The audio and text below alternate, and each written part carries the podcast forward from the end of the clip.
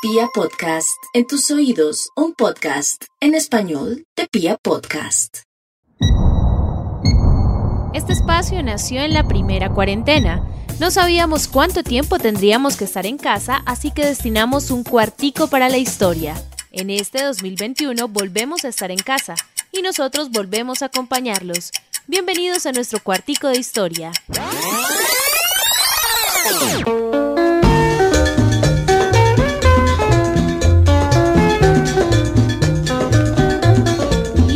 Regresamos con música colombiana. Por la reina de las cruces, casi que me tiro al salto, pero ella ya no merece que yo me tire tan alto. Escuchamos La Reina de las Cruces de Noel Petro, pues hoy está de cumpleaños Claudia de Colombia. Muévanse todos al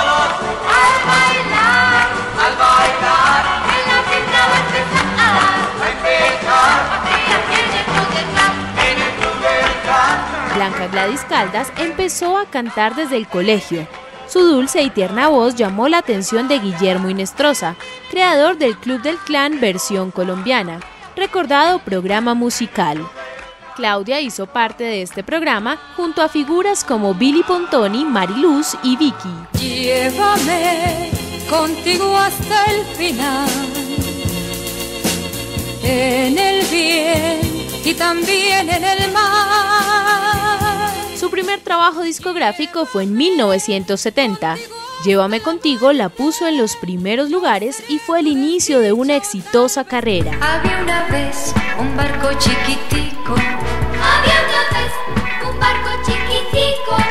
había una vez un barco chiquitico que no podía, que no podía navegar.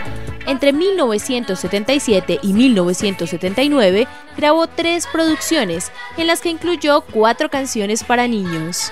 En 1982, Claudia de Colombia fue nominada para interpretar la ópera de Vita Perón. Las dos finalistas fueron Claudia y Paloma San Basilio de España, quien se quedó con la presentación. No llores por mi Argentina.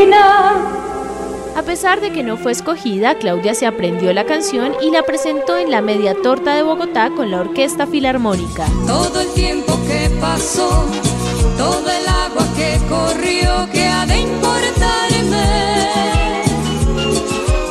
Sin mi triste corazón,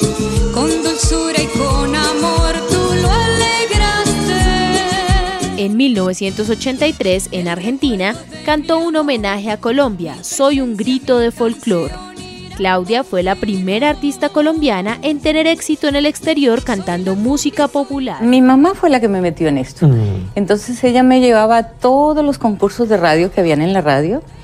Eh, en el colegio siempre participaba de... me- era la primera que ponían en el programa.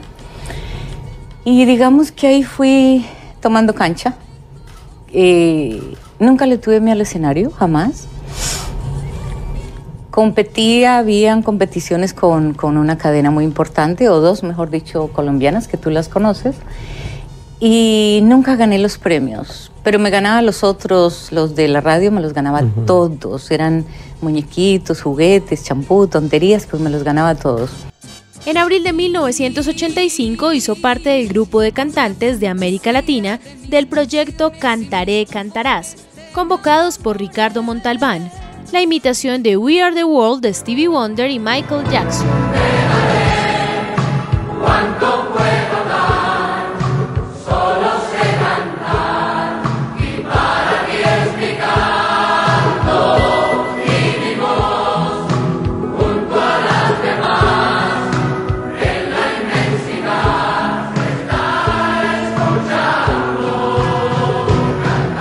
Este cuartico lo empezamos con La Reina de las Cruces, canción que Noel Petro escribió para Claudia de Colombia. Él contaba que casi se suicida porque ella lo abandonó. Ella, por su parte, afirma que nunca lo conoció. empecé a preocuparme por ella, de que si a mí me contrataban para alguna, como yo tenía fuerza como cantante en, ese momento, entonces podía decirle a un empresario, eh, mira, ya tienes todos los artistas, vamos a llevar a Claudia. Unos me decían que sí, otros que no, pero la llevaba. A ese señor jamás lo conocí. Siempre decía que estaba enamorado de mí, pero yo nunca le puse cuidado. Es más, jamás crucé una palabra alguna con ese señor.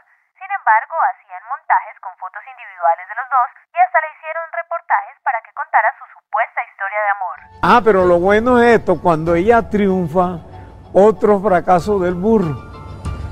Claudia en el Chico y el burro en la Caracas con 24, viviendo en un apartamentico ahí en la Caracas. Me mandó para la porra cuando apenas grabó y sonó. Adiós, burro mocho. Ah, ay, para el burro.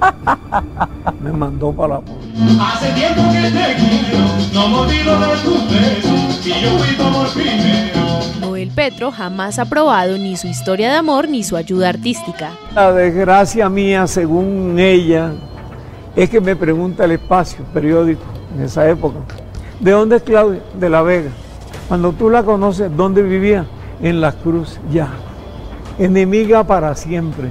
A mí no se me pasó por la cabeza que ella se iba a ofender con eso. Se volvió enemiga y enseguida me llamó que la que vivía en Las Cruces es la mamá de burro y que no sé qué. Nuestra historia de amor no la podré olvidar. Por mi vida pasó. Los discos de Claudia de Colombia sonaron en toda Latinoamérica. Su voz llegó hasta el Madison Square Garden en Nueva York y en más de 40 años de trayectoria recibió 13 discos de oro, uno de platino y un sinnúmero de galardones. Así que para mí en lo personal es un gusto conocer a quien anuncié por mucho tiempo en la radio. eh, Gracias. Pero que no, no tenía el placer de conocerte. 40 años de trayectoria artística, más de 40 años, se dice fácil pero cuesta mucho trabajo. Sobre todo en una industria tan cambiante como ha sido la industria de la música. Hablando del éxito al inicio del programa, ¿cuál ha sido el éxito para Claudia en poder mantenerse? ser yo misma en todo, en todo lo que hago. Y a nivel personal, a nivel musical, a nivel mujer, a nivel profesional. Es, es importante no perder el piso.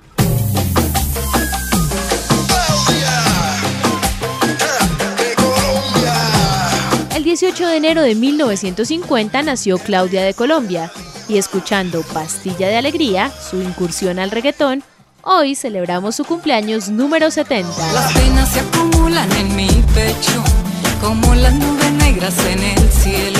Somos arroba Felipe UF y arroba Aleja Quintero N y estamos felices de estar de vuelta con ustedes en nuestro cuartico de historia. Nos encontramos mañana. ¿Quién tiene una pastilla de alegría, alegría, de alegría? Para recuperar esa sonrisa